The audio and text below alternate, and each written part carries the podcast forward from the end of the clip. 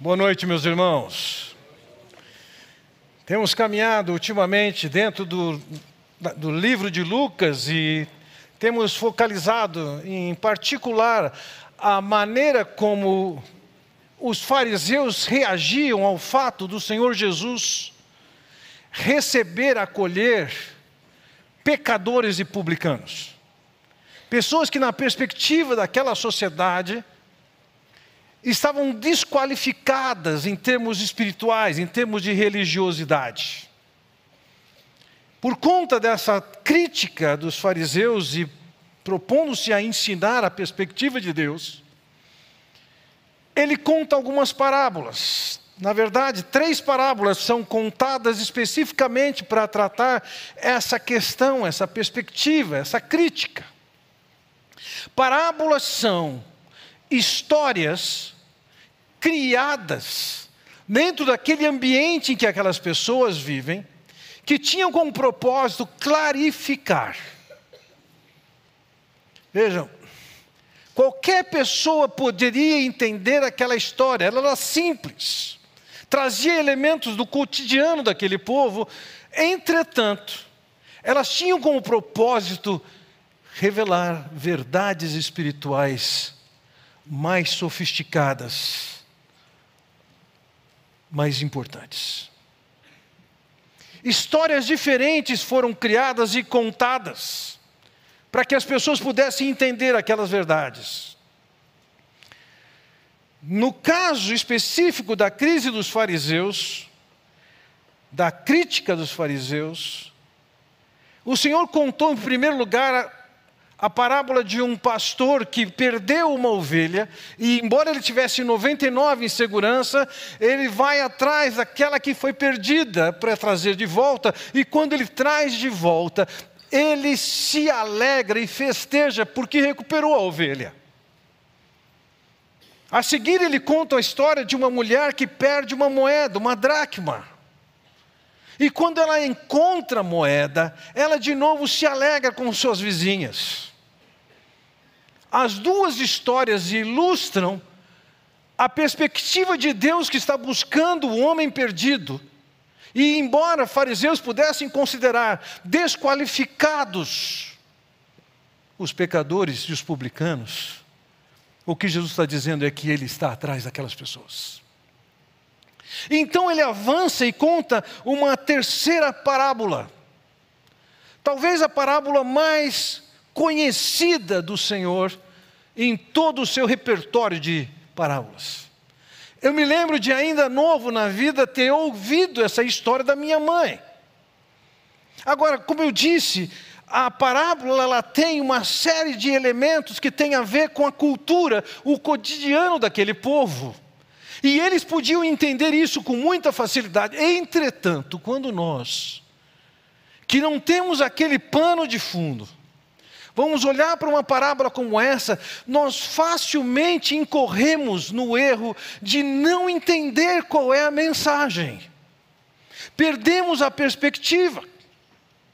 E ouçam, se o propósito, sendo que o propósito da, da parábola era ilustrar para trazer a compreensão de alguma verdade importante, a não compreensão estabelecia um problema importante para nós hoje também. A má compreensão do recado que Deus tem para dar para nós, num assunto que tem a ver com salvação, isso é vida ou morte pela eternidade, se não é bem entendido, a tragédia é grave, o problema é grave, o crime não é pequeno. Vejam, nas duas primeiras parábolas, ele contou a história e houve alegria quando houve o resgate daquela ovelha ou daquela dracma. Na história, na terceira história que o Senhor conta, é uma história que começa no versículo 11 dizendo: Jesus continuou. Um homem tinha dois filhos. A história toda acontece em cima desses três personagens: um pai, um filho mais velho e um filho mais jovem. Meu objetivo com vocês nessa noite é olhar exatamente para esses personagens e entender quais são as verdades e os paralelos que Deus traz para cada um de nós. Eu confesso, eu olho para uma parábola como essa, e num caso como esse se acentua alguma coisa que já é a realidade, o temor de colocar a mão em alguma coisa que Deus fez, tão linda, tão bela, tão perfeita, e por alguma incapacidade entre tantas, impedi-los de entender a beleza da mensagem de Deus. O primeiro personagem que eu quero chamar a sua atenção, e eu diria, os personagens eles estão numa certa ordem, é fácil de perceber isso. O primeiro personagem então é o filho mais novo. Veja o que o texto nos diz.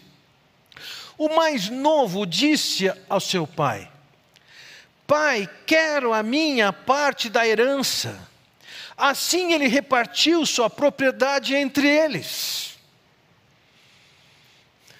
Vamos entender aqui o que, que o filho queria. Por parte da herança, o que vamos entender? Como uma herança no meio daquele povo, ah, os bens do pai eram divididos pelo número de filhos mais um. No caso aqui, ele tinha dois filhos, então a herança era dividida em três. Sendo que o filho mais velho, que também tinha responsabilidade no cuidado com a mãe que ficou, além dos privilégios de seu primogênito, ele ficava com duas partes. Então, o que esse moço está pedindo, eu diria, é um moço, não há nenhuma referência de responsabilidade de esposa, ele deve ter menos de 20 anos. E ele pede a parte dele. Que parte que ele pode ter? Ele e nem ninguém pode ter acesso às propriedades do pai até que este morra. O que ele consegue ter e que o pai distribui é o direito da herança. Então, quando o pai morrer, ele vai ter aquilo. Só que agora com um documento efetuado, lavrado, ele pode sair e vender isso e transformar o direito de herança em dinheiro. E como você vai ver, é o que ele quer. Ele quer pôr a mão na grana. Agora entenda isso. Uma colocação como essa, da perspectiva farisaica, era a mesma coisa que pedir: Pai, morrer. Morrer eu quero é a grana. Ele não tinha nenhum prazer, nenhuma alegria no seu pai. Ele só queria a grana para viver a vida como ele queria viver. Não importa se tem uma história de geração que construiu, gerações que construíram aquele patrimônio. Não importa o que o seu pai fez. Todo o cuidado dispensado a ele, ele quer a grana. E da perspectiva farisaica, um filho que agisse dessa maneira tinha que ser levado em praça pública e estapeado e ser envergonhado com o absurdo do que ele pediu. Eu quero a minha parte da herança. E o pai atendeu e repartiu. O pai ainda tinha o controle das coisas. Mas com aquele título, aquele filho podia fazer a grana que ele queria. Versículo 13 então nos diz: Não muito tempo depois, o filho mais novo reuniu tudo o que tinha e foi para uma região distante, e lá desperdiçou os seus bens vivendo irresponsavelmente.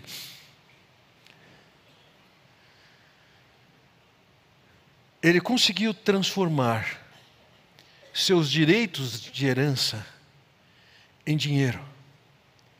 Ele não levou nada do patrimônio do pai dele. E com esse dinheiro que ele conseguiu juntar, ele vai para um país, para uma terra distante, ele sai da nação de Israel, sai das fronteiras do país. Com o seu dinheiro, ele segue numa viagem, e o texto nos diz o que? Ele desperdiçou os seus bens vivendo irresponsavelmente. No relato futuro, ainda, no versículo 30 dessa passagem, nós vamos ver que o irmão mais velho, que devia ter algumas informações, ele diz que o que a maneira como ele gastou o seu dinheiro foi com as prostitutas. Ou seja, a sua iniciativa, a sua viagem, a venda do patrimônio que ele tinha direito, visava uma vida marcada pela sensualidade, ele queria era o prazer, ele era um hedonista, um jovem que queria se divertir, afinal de contas, todo mundo tem o direito de ser feliz. E ele queria ser feliz. Deixou a família, deixou seu povo, deixou seu lar, deixou seu pai, deixou o empreendimento que pertencia ao seu pai e passa a levar uma vida desregrada, simplesmente para satisfazer seus interesses egoístas. Ignorou completamente qualquer tipo de responsabilidade, fosse com a sociedade, fosse com seu pai, fosse com seu irmão, ele simplesmente partiu para a festa e gastou tudo o que tinha, conforme ele podia, para alcançar o direito dele de ser feliz. Então, no versículo 14 diz: Depois de ter gastado tudo, ele esgotou os recursos que ele juntou por causa da herança do seu pai. Veja, versículo 14 diz: Houve uma grande fome em toda aquela região e ele começou a passar necessidade.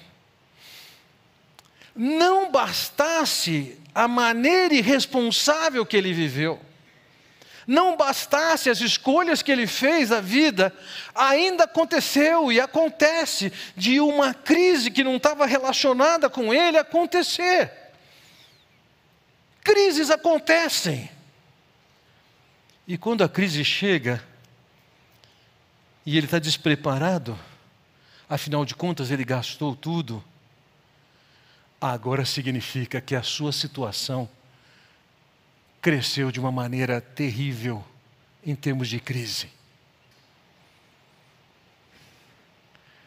Entendamos, esse jovem de menos de 20 anos, provavelmente, ele representa aqui alguém que está dizendo para Deus: Deixa eu levar a vida do jeito que eu quero. Deixa eu fazer o que eu quero. Eu tenho direito de ser feliz. E debaixo desse título, acaba conduzindo a sua vida em busca de tudo que pode lhe fazer feliz, que não é a perspectiva que Deus tem. No próprio Salmo 1 nós, dizemos, nós ouvimos: Feliz é o homem que não ouve o conselho dos ímpios, não se detém no caminho dos pecadores, nem se assenta na roda dos escarnecedores. Ele foi exatamente nesse caminho. E lá ele dispersou tudo com as suas festas, com seus amigos, com a sua prostituição. E entenda, quando chegou no estado dele, gastou tudo, a alegria também. Os amigos, nessa hora, vão embora. A situação era crítica por perder todas essas coisas, mas não somente é crítica por perder todas essas coisas, é que agora ele está despreparado completamente. Ele não tem mais o dinheiro, não tem mais os amigos, não tem mais as festas, não tem seu pai, não tem a família para de alguma maneira servir como um respaldo para ele.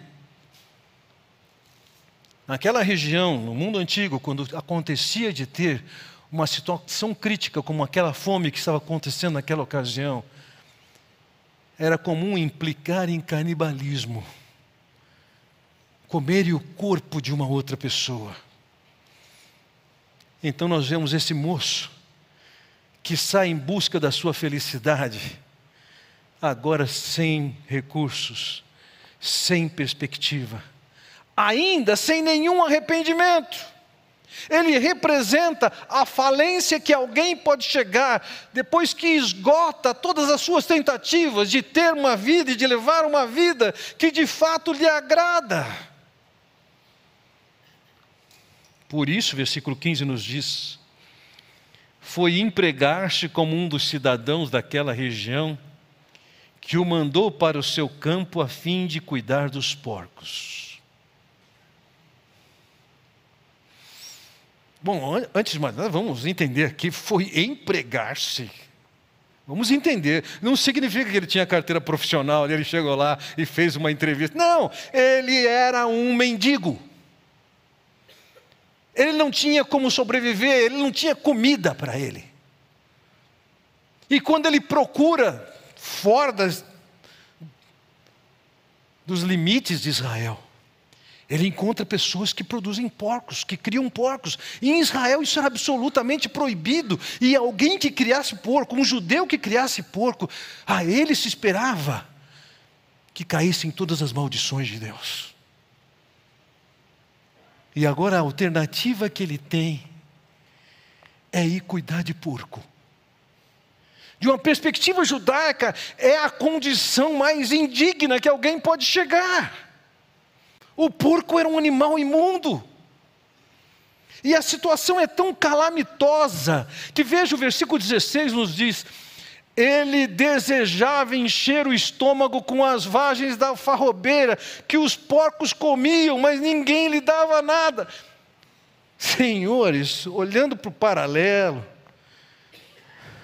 se você foi criado num lugar em que tinha um chiqueiro e criava porco, ele está dizendo aqui o seguinte: ele tinha água na boca quando ele via a lavagem. Ele efetivamente não tinha comida. A comida do porco era alfarroba, fruto da alfarrobeira, que você pode olhar nessas imagens e identificar essa planta.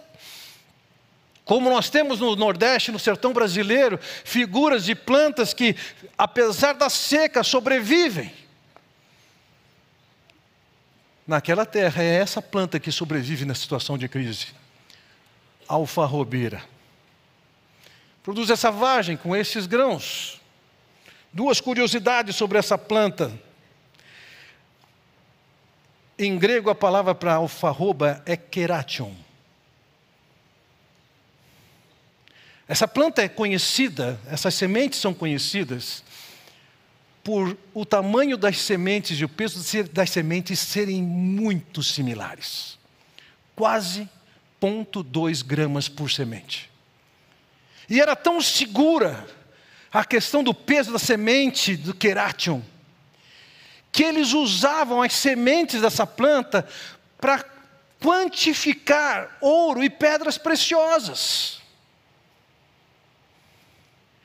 Keration é a origem etimológica da nossa palavra quilates. E pasmem, a definição de um quilate de diamante hoje ainda é o peso considerado na época de uma semente de alfarrobeira. A segunda curiosidade é que isso nunca foi comido por pessoas. Atualmente você pode acessar na internet ou uma loja de produtos naturais o produto da alfarroba em pó para ser usado como se fosse uma, uma alternativa ao chocolate, como se alguém precisasse de uma alternativa ao chocolate. Ele se basta. Posto isso, entenda isso, ainda que hoje ele possa substituir o chocolate, naquele tempo aquilo era exclusivamente comida de porco. E a situação dele é tal que ele se sujeita a ir trabalhar ali. Ele olha para aquela comida e ele queria ter comida não tem dinheiro, não tem festa, não tem alegria, não tem seu pai, não tem seus amigos. Então, no versículo 17, o Senhor para de descrever a narrativa e vai para a alma daquele garoto. E o texto nos diz: caindo em si, ele disse: Aqui ele caiu em si. O que que eu fiz da minha vida? O que que eu fiz com os recursos que eu tinha? O que que eu fiz com as possibilidades que eu tinha? caindo em si. Finalmente, depois que destruiu, dissipou tudo, ele consegue refletir. E na sua reflexão ele se lembra, quando diz: Quantos empregados de meu pai têm comida de sobra e eu aqui morrendo de fome? Ele reconhece o seu pai como um bom empregador. E as pessoas que trabalhavam para ele estavam em boas condições. Agora ele, que é filho do, do empresário, ele agora está numa terra distante, longe de todos os recursos, muito distante da condição dos empregados do seu pai. Ele está vivendo como um miserável, morrendo de fome tendo inveja de um porco que come uma forroba.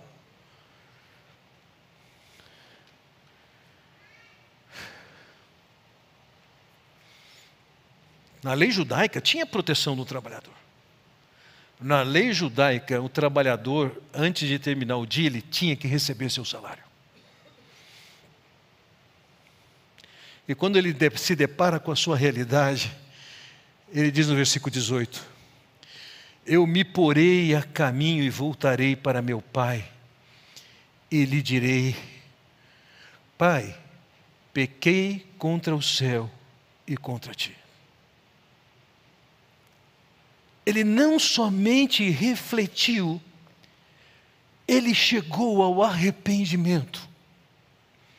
Ele percebeu que o ato que ele cometeu, de pedir ao Pai o que obteve, era pecado. E era por motivos pecaminosos. A sua ação era um pecado contra o seu pai e era um pecado contra Deus. Seguramente na ação dele impedir ao seu pai sair em viagem, ele já ali tinha queimado todo o direito da herança e naturalmente ele seria desligado da família. Se o pai tinha que fazer alguma coisa nessas condições, era levá-lo em praça pública, em praça pública bater na cara dele.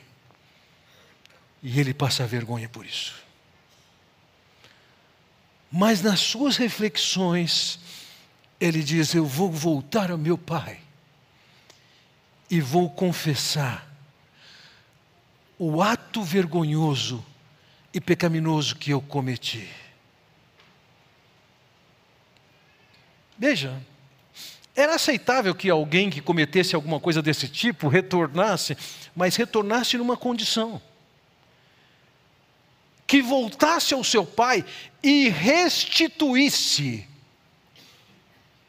o que ele jogou fora. A sua visão do seu pecado chega a tal ponto que ele diz no versículo 19: Não sou mais digno de ser chamado teu filho. Trata-me como um dos teus empregados. Ele sabe que, como filho, ele está desqualificado. A expectativa dele somente é ter o privilégio de trabalhar para o pai como um empregado, como um servo. Ele sabe que, na condição de servo do seu pai, seria muito melhor do que ele estaria ou continuasse na condição que ele estava cuidando daqueles porcos. Vejam, ele não tem nada para racionalizar, para dar desculpas. Ele planeja, ele pensa na sua cabeça: vou voltar, vou assumir, eu pequei, e pede o clamor, por, e clama por misericórdia. Me deixa trabalhar, para eu poder ter o que comer. Ele não tinha o que reivindicar, ele só clama por misericórdia deixa eu trabalhar para ter o que comer. Não tinha mais nada que restava para ele. ele não tinha direitos, ele só quer um pouco de misericórdia, de compaixão. Alguma confiança do seu pai, para que ele possa trabalhar como um empregado. Ele representa o publicano, o pecador, que está tão longe de Deus, que na perspectiva farisaica nem pode ter nenhum valor espiritual. Ele é essa pessoa. E Jesus está dizendo: publicanos, pecadores são assim.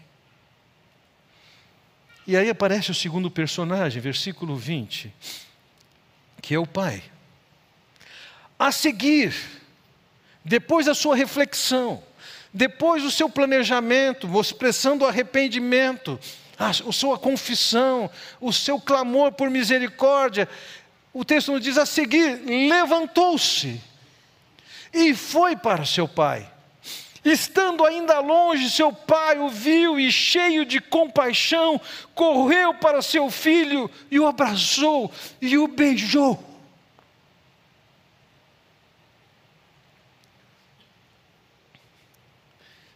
Nós podemos não enxergar essa cena direito. Eu suponho, o texto não nos fala, que inúmeras vezes esse pai olhou para de onde o filho poderia vir, imaginou, ah, seria tão bom. Ele imaginou e pensou: se de fato um dia ele chegasse ali, o que, que eu faria?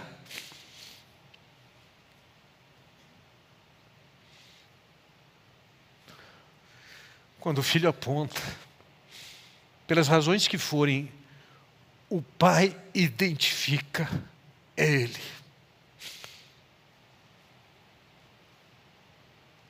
Seria razoável como um pai humano, seria natural que esse pai humano esperasse dentro de casa aquele filho humilhado chegar aos seus pés. Seria razoável, da perspectiva farisaica, isso seria o máximo, a extrema bondade e misericórdia.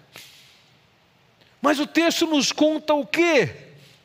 Estando longe, seu pai o viu, cheio de compaixão, correu para o seu filho e o abraçou. Ele se agarrou no pescoço do filho e o beijava.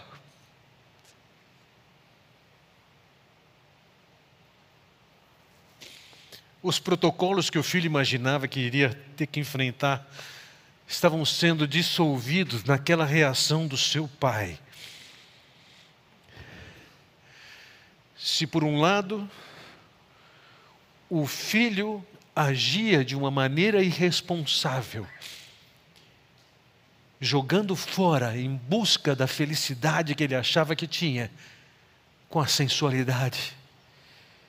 Se por um lado nós temos um, um filho pródigo, por outro lado nós estamos vendo a figura de um pai pródigo, de dispensar amor, misericórdia, compaixão.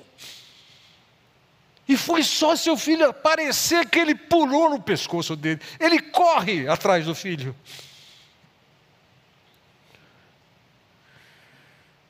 A receptividade desse pai está fora do padrão da época. Era absurda. Que um pai que tivesse sido tão ofendido pudesse expressar alguma bondade pelo filho que agora ele acolheu. Em algum momento o filho tem condições de falar para o pai o que ele planejou falar, então no versículo 21 nós lemos: O filho lhe disse: Pai, pequei contra os céus e contra ti, não sou mais digno de ser chamado teu filho. Há uma confissão autêntica, ele reconhece o que ele fez.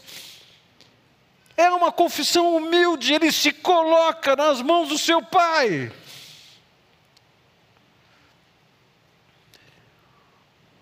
Mas ele não terminou a frase que ele planejou falar. Ele chega a dizer: Eu não sou digno de ser chamado teu filho, mas ele não continua a frase que ele planejou, que é: Deixa eu ser teu empregado, deixa eu ser teu servo. Por quê? porque o pai o interrompeu. Versículo 22: Mas o pai disse aos seus servos: depressa. O pai não se alegrava nem com o estado do filho que ele podia ver, e nem tampouco com a humilhação pela qual o filho estava passando. Ele não quer ficar ouvindo o filho passar por aquele processo de humilhação e de reconhecimento. O pai o interrompe. Depressa, ele diz: tragam a melhor roupa e vistam nele. Coloquem um anel em seu dedo e calçados em seus pés. Melhor roupa é tradução da palavra stolen em grego. E stolen significava uma veste de gala. Não era qualquer roupa que ele estava colocando no filho. Ele não estava vestindo o filho. Ele estava vestindo o filho de uma maneira nobre. Coloca um anel na mão dele, por quê? O anel representava naquela sociedade o direito e a autoridade de um membro de família. Aquele pai estava fazendo muito mais do que ele poderia imaginar, desejar e planejar e pedir para o pai: torna-me um empregado. Não, naquele momento, o pai está restituindo a condição de filho. Coloca um sapato no pé dele. Servos não calçavam sapatos. O pai não está simplesmente recebendo o filho, ele está recebendo o vestido de dignidade, de autoridade, de direito, como um membro da família. Esse pai é exagerado em bondade, em misericórdia, em compaixão, em generosidade. O filho podia ter um emprego para poder comer, e o pai está dizendo: Eu quero me reconciliar com você. Eu quero você como meu filho. E meus irmãos, um fariseu ouvir isso consideraria isso um absurdo. Além disso, veja o que diz o texto, versículo 23: tragam um novilho gordo, o novilho gordo, e matem-no. Vamos fazer uma festa e comemorar. O novilho era um animal que era alimentado especificamente com uma festa. No dia da expiação, o Yom Kippur, era normal eles sacrificarem um animal, era uma festa, não era normal para eles comerem aquela carne regularmente, não tinha uma churrascaria para ir, não. Aquele animal era comum ser usado no casamento do filho mais velho. Ele olha Traz aquele animal que está preparado para a festa. Hoje tem festa aqui. Quando o pastor voltou com a sua ovelha, ele fez festa. Quando a mulher compartilha com as suas amigas, elas têm uma alegria, elas fazem sua festa. E de fato, entenda isso: matar aquele animal demora tempo, prepará-lo para fazer essa festa, demora. Mas ele tem uma razão, versículo 24: Pois este meu filho estava morto e voltou à vida, estava perdido e foi achado, e começaram a festejar. Aquele pai bondoso, gracioso, generoso, misericordioso, compassivo. Aquele pai vê aquela oportunidade de receber seu filho de volta, por mais ofensiva que tenha sido a sua ação o abraça, o beija, o interrompe na sua confissão, o restaura à condição de filho, se reconcilia, providencia a reconciliação, porque o filho tinha se arrependido. E então eles começaram a celebrar. Temos um filho pródigo que dissipou seus bens em busca dos prazeres. Temos um Deus pródigo que dispensa sua bondade, sua misericórdia, seu amor, sua compaixão, sua graça, por um filho desqualificado que não merecia nada disso. Então partimos para o terceiro personagem. O filho mais velho. Versículo 25: Enquanto isso, o filho mais velho estava no campo, quando se aproximou da casa, ouviu a música e a dança. Ele estava nas suas atividades de serviço, estava nos seus cuidados. E até então ele estava alienado de tudo o que estava acontecendo na sede. E quando ele volta para casa, ele começa a ouvir o que? A música. A palavra grega para música aqui é sinfonia. E o que está tocando ali é uma banda de flautas. E alguém está cantando, e as pessoas estão dançando, e no meio daquela festa ele chega e ouve aquilo, versículo 26. Então chamou um dos servos e perguntou-lhe o que estava acontecendo. Palavra aqui, traduzida por servo, não é um servo qualquer. Era um servo que tinha uma posição de destaque na estrutura, no organograma daquela família, daquele empreendimento. O que está acontecendo? Versículo 27, este lhe respondeu: Seu irmão voltou, e seu pai matou o novilho gordo, porque o recebeu de volta são e salvo. O servo sabia o que tinha acontecido. O servo sabia o que estava acontecendo. E agora o filho mais velho tentando entender o que está acontecendo, agora ele entende o que está acontecendo. Seu filho foi salvo, seu irmão foi salvo, seu filho foi, seu irmão foi restituído. Há festa em casa porque o filho foi reconciliado com o pai. E então, versículo 28 diz: o filho mais velho encheu-se de ira e não quis entrar. Vocês podem ter certeza, nesse momento da história, os fariseus devem ter batido palmas. É isso que eles esperavam: indignação, ira, vingança, retaliação. É isso que devia ser feito na visão deles. É por isso que eles falavam de pecadores e publicanos.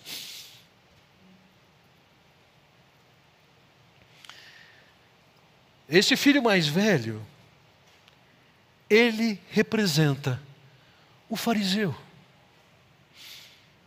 que não se conforma que Deus dê atenção para alguém que não merece. Ele se encheu de ira, não quis entrar na festa. Então seu pai saiu e aqui diz que insistia com ele. Isso aqui não é que houve uma insistência, houve um diálogo que se prolongou. O pai aqui está insistindo com ele: vamos entrar, vamos celebrar. Mas ele responde ao seu pai, versículo 29. Olha, Todos esses anos eu tenho trabalhado como um escravo ao teu serviço e nunca desobedeci às tuas ordens. Ele é o próprio fariseu. Ele se vê como um cara bom. Ele se vê como alguém que não carece de arrependimento. Mas tu nunca me deste nem um cabrito para eu festejar com os meus amigos.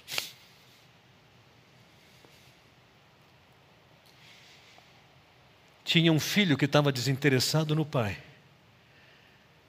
que queria grana para sair para a festa. E tinha um filho dentro de casa que também não estava interessado no pai. Ele queria um cabrito para fazer a festa com seus amigos. Ele também não estava interessado no pai.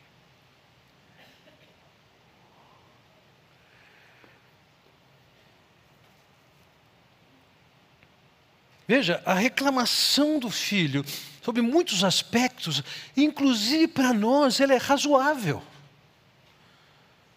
Para um fariseu, era razoável.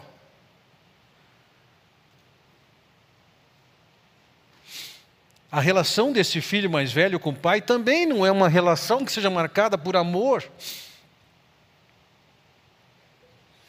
Na verdade, ele queria alguma coisa do pai, mas não era o pai. Ele acredita que ele é um cara bom, eu nunca te desobedeci. Eu só queria estar com os meus amigos.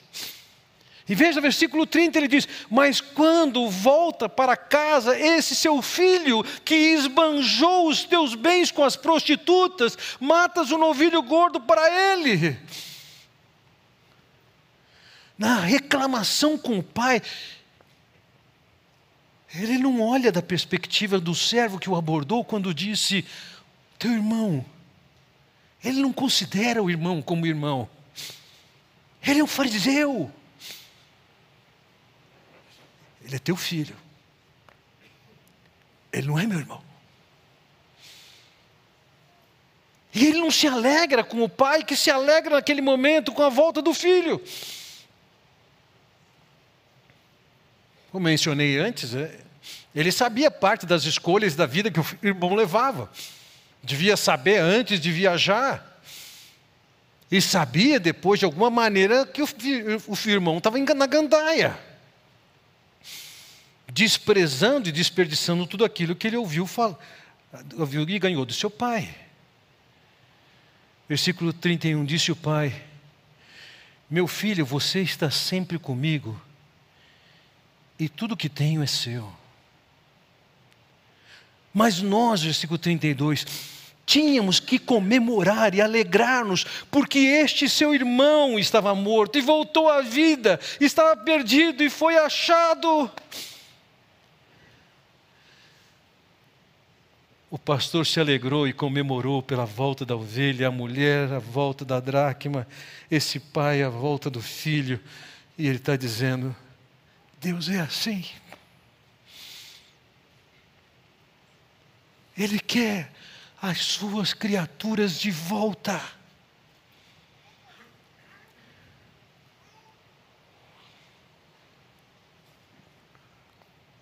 Algumas lições para nós. Primeira, talvez você esteja se identificando aqui como aquele jovem. Já correu atrás de tudo que quis já gastou seus dias, sua vida, e a sua vida ainda não é nada. Talvez você já tenha chegado a essa conclusão, caiu em si e parou para pensar o que eu estou fazendo com a minha vida. Quero lhes dizer: existe um Pai de amor e bondade que está dizendo: vem eu estou pronto para me agarrar no teu pescoço e te beijar e te dar a condição de filho. Vem. Se você está me ouvindo agora, se você vai falar com Deus agora, se Deus vai falar com Deus quando você entrar no seu carro ou quando você deitar na sua cama, entenda, há um Deus pródigo que chegou ao absurdo de, na sua bondade, nos amar ao ponto de entregar seu filho para morrer na sua cruz a sua cruz. E Ele está dizendo: vem, eu quero você.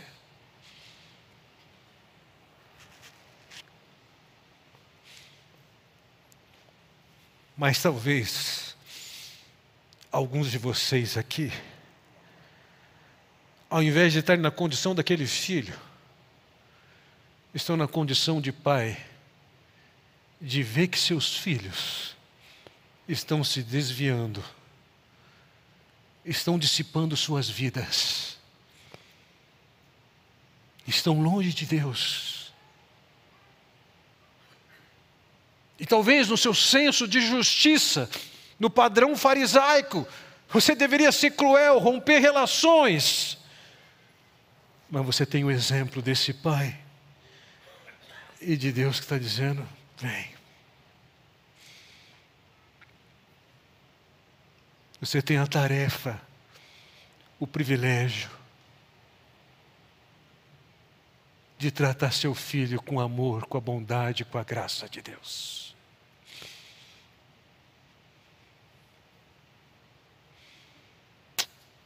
Talvez você seja um fariseu como aquele irmão mais velho, que está achando que você é tão bom e os outros são tão inferiores a você.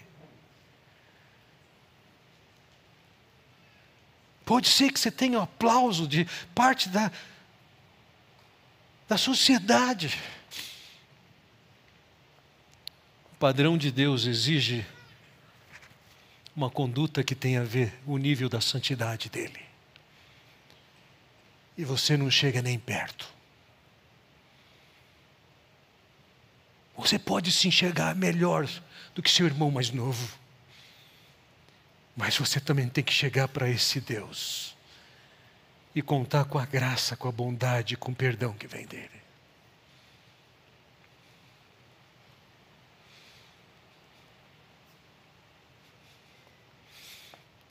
Você pode ser o filho pródigo? que volta para o pai humilde. Você pode ser o pai típico fariseu, mas pode ser o pai pródigo que manifesta bondade e graça. Vamos orar. Pai Celestial, te louvo, te bendigo por aquilo que podemos ouvir da tua palavra e o relato que temos da tua bondade, do teu interesse, da tua busca por nós. Nós somos tão miseráveis, tão indignos de que o Senhor se voltasse para nós, mas o Senhor nos buscou, nos acolheu em Cristo. Ó oh, Pai, eu oro por aqueles que têm ouvido agora essa mensagem, se identificam com aquele moço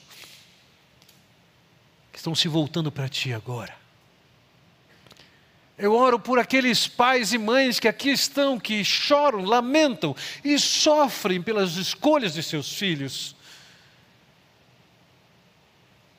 Que, como aquele pai da tua parábola, deem o tempo para que eles venham se despertar. Clamem e aguardem o dia em que poderão agarrar seus pescoços, beijar seus filhos, porque retornaram para ti. Eu oro no nome do Senhor Jesus. Amém.